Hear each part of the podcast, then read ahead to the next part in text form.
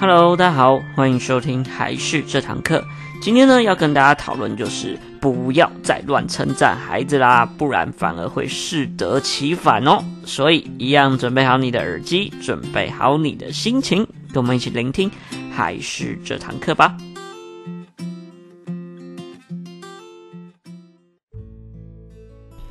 Hello，大家好，我是还是的木须。那今天呢，要跟大家来讨论的东西就是称赞这件事情。大家应该都非常常称赞自己的小孩，没有错吧？但是你知道，称赞其实也有分成好的称赞以及不好的称赞哦。所以呢，我们今天就是要跟大家来聊聊，到底什么这样是好的称赞，然后以及呢，最不好的称赞，我们应该要如何避免呢？这就是今天最主要的主题啦。那在讲称赞这件事之前呢，我们首先要跟大家讲一个蛮有名的实验。然后这实验呢，它是出自于大概二十年前，有一位叫做杜维克的教授。然后他是在哥伦比亚大学任职的时候，有做了一个对儿童影响，就是称赞对儿童影响的一个研究。然后他之后也有把他的研究写成一本书，那中文的书名叫做《心态制胜》。全新成功心理学啊，有兴趣的朋友的话，也可以去找找看。那我们接下来来详细讲一下他的研究内容如下。那这其实是一个非常有趣的一个研究，他将受测的呃小朋友呢分成两组，一组就是实验组，一组就是对照组，然后给小朋友做一样的题目。那首先呢，实验组的话呢，他就是会比较偏向于用赞美的方式来称赞他们好棒，成绩很好。那另外对照组的小朋友，则是就是去赞美他的努力，例如说，哇，你真的很努力，你很认真，来针对比较偏向于过程性的评价来做一个差异化。那首先呢，他们第一个测验都是做一个非常简单的智力测验，小朋友几乎都可以轻易答对。那所以说呢，经过他们刚刚所谓的赞美之后啊，例如实验组他就是赞美他成绩好棒啊，第一名啊等等，然后对照组的话就是称赞他努力的过程，然后呢，他经过一段赞美之后呢，就开始要进行第二段的测验，因为第一个阶段其实大家都会表现得非常好，所以呢，他在进行第二个测验的时候，就会分成两道题目给小朋友选择。第一个呢，就是比较简单的版本，那基本上就是相信大家都可以做得不错的。那另外一道呢，就是困难的版本，这个呢，就是一个可以让你成长或学习的契机，但是它就是比较难，你可以来挑战自己看看。结果经过第二次测验之后呢，如果赞美他考试成绩很棒的组别，会发现大概有六十七 percent 的孩子选择了简单的题目。而如果赞美他过程，他努力的过程的话，有九十二趴的小朋友会去选择困难的版本。诶，那为什么会有这么大的差异呢？啊，其实也有专家学者有稍微研究一下。当如果我们常常称赞小朋友他是很聪明，考第一啊，那孩子都会觉得说，你称赞我的原因是因为我的考试结果。那、如果我自己没有达成的话，那可能就不会得到这些赞美，那父母亲可能就不肯定我，所以长期之下呢，孩子反而会给自己一个界限，他就是以。如何去考到高分为第一原则，那就比较不敢去接受挑战，甚至会比较受限一下自我的能力跟潜力。但相反的，如果你称赞小朋友他非常努力，而在乎的是过程的话，那其实小朋友会认为的，妈妈家长的目的呢，就是在于是否有努力，是否有认真做到这件事情。所以他在面对问题的时候，反而会更有动力的去面对，然后不会选择去逃避。那这是前两次做题下来会有的一个状况。那接下来他们有第三次的测验，那第三次的测验就给小朋友难度系数非常高的测验。那这一次的测验结果的差别也是非常大。如果是赞美考试结果的组别呢，他在这样的考试下，通常他们的情绪反应会变得比较容易是受挫的，容易是沮丧或容易放弃的状态。而如果你是赞美他努力的小朋友的组别的话，面对这种可能难度非常高、几乎考不上的状态之下，他也会表现出更努力、认真，然后更专注的去做题，并且享受考试的过程的概念产生。所以这也是差别蛮大的一点。那最后呢，经过了测验三，就是比较难的这种高强度的测验，它最后有进行一个跟第一次一样的最基本的测验，结果呢也非常出乎意料之外哦。如果我们赞美他是考试的话，考试结果很好很棒的那个组别的话，他反而退步了二十 percent。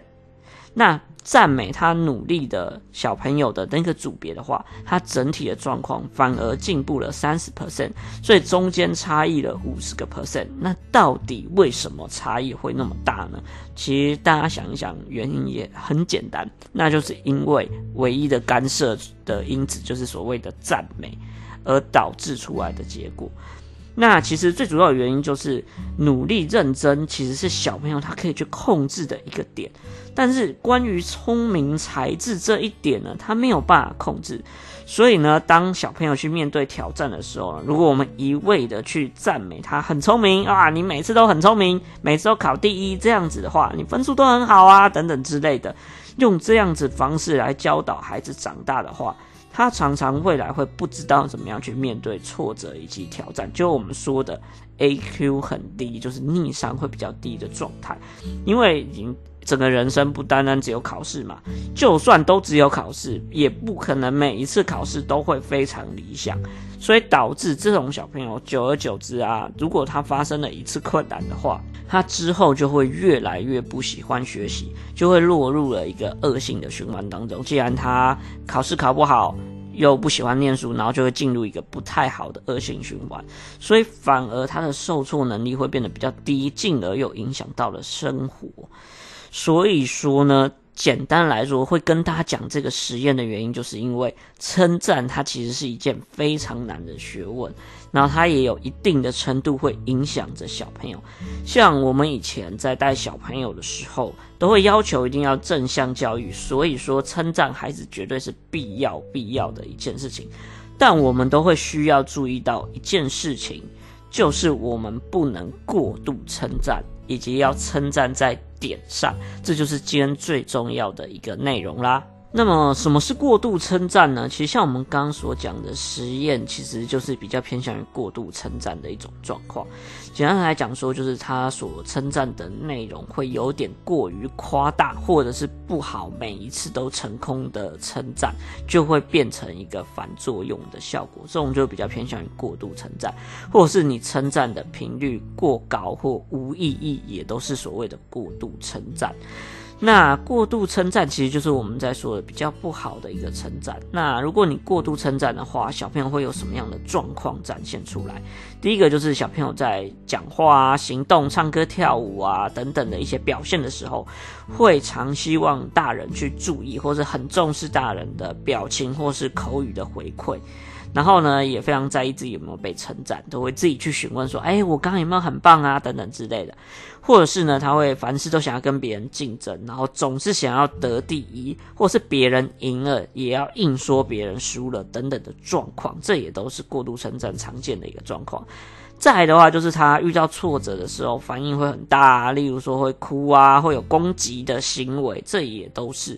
然后再的话，就是会比较之后会比较少去面对新的挑战，或者是呢喜欢找自己年纪比自己年纪小的小朋友玩，然后比较不喜欢跟同年龄或是大人来玩。然后最后的一个状态就是会害怕自己做什么事情都受做不好，然后呢可能会常常会自责啊等等的状况，然后到最后就可能就是。吃不了什么苦，然后很容易放弃的状态，这些都有可能是过度称赞所导致出来的后果。那这样子的话，对小朋友未来的影响就会很大。例如说，他可能会很常错估自己的能力啊，或者会有一些我们之前有讲过的逆商问题、情绪的问题，也不太喜欢相信别人。例如说，像我们刚刚讲的，很多小朋友都会有这样状况，就是自己没有赢，就会想要攻击别人，或者想要硬是说自己赢等等的，然后就会偷偷的做一些小动作的产生，也都会有。然后再来的话，进而影响就是会影响到他的一个与人相处的状况。所以说呢，其实如果我们没有注意到自己的称赞行为，有时候过高的频率，或者是都都称赞他。我们上述所说，哎，你都考第一啊，你都很棒，啊，之后也都要拿第一啊，你好聪明啊，等等的，反而会对小朋友造成非常强大的负面压力。那他就会一直想去追求这个，然后反而以考第一、拿第一，什么事情都要得第一的状态下去去做一个呃之后的成长。那这样其实成长反而会慢慢的跑偏了，所以要请各位家长注意到这件事情。其实我自己以前也有这样子的状况，因为我妈妈以前呃有听过之前的也知道，我妈妈以前有开就是所谓的。有点像是安亲班的概念，在小学的时候，那那时候他就会需要拿我来做一个榜样，所以我都需要好好考试，然后考试成绩都要很高，所以都会一直要求我考试这件事情。所以说呢，到最后呢，我念书的原则就是为了妈妈念，然后我要考高分的原因我不知道，不可能不不觉得是为了自己，就会觉得说啊，是因为要。让妈妈好一点，或让妈妈觉得很有面子等等的，所以我才会去考试念书。那当之后啊，就是可能自我的原则变比较高了之后呢，妈妈也只不再管，就是所谓的功课跟考试之后，我就完全大解放啊，就完全不想念书，就会进入到我们之前有说过的恶性循环，就是既然可以不念书，那我不念那。就算念了，就是不想念嘛，就念的一半一半，那这样考试也不会太高。那考试考得不高，就不想要念书，那就想继续去玩，所以到最后就会变得比较荒唐的在过日子的感觉。所以我觉得这也是特别要呃各位家长要注意到的一件事情。那接下来的话呢，我们也有提到第二个重点，就是第一个就是我们要小心自己不要有过度的称赞嘛。第二个呢，就是所谓的我们要称赞在点上，这其实是非常重要。其实我们之前在带小朋友的时候，一样，我们之前有说，我们教养的时候都要，例如他有犯错，我们要跟他讲犯错的原因，你为什么犯错，所以我会对你有一些处罚，或者对你有一些教育的一个状况。那其实称赞的概念也是一样，我们要明确清楚的跟他讲说，你为什么会被称赞，你被称赞的点是什么，这样才更有可能让孩子知道说，哎，自己不错。表现好的地方在哪里？之后进而可以持续的展现以及表达出来，这样称赞才会到位。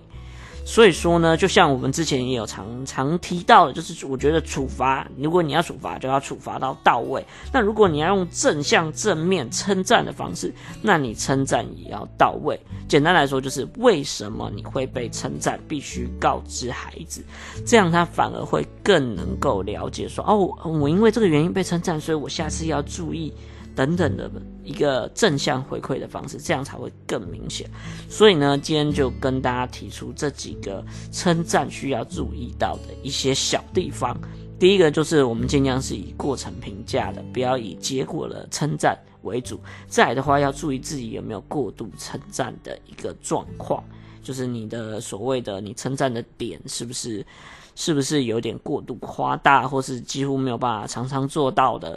方式，这你肯定要稍微注意一下。再来的话呢，最后就是我们称赞要到点上，并且要让小朋友知道，这样称赞的效力才可以达到最高哦。那这就是我们今天的内容啊。所以说，希望这一点点的一些建议呢，可以对大家的一些育儿教养上面有一些帮助啦。那一样喜欢我们的话，记得要帮我们在我们的粉丝团按个赞，以及订阅一下我们还是这堂课的频道哦，拜托一下。另外呢，我们一样会有抖内的连结呢，放在我们的每一集的一些关于介绍里面。如果你觉得我讲的还不错，希望请我喝一杯咖啡来解解渴的话呢，也麻烦大家可以多多用行动支持我们一下喽，拜托拜托。那我是木须，我们下一集再见，拜拜。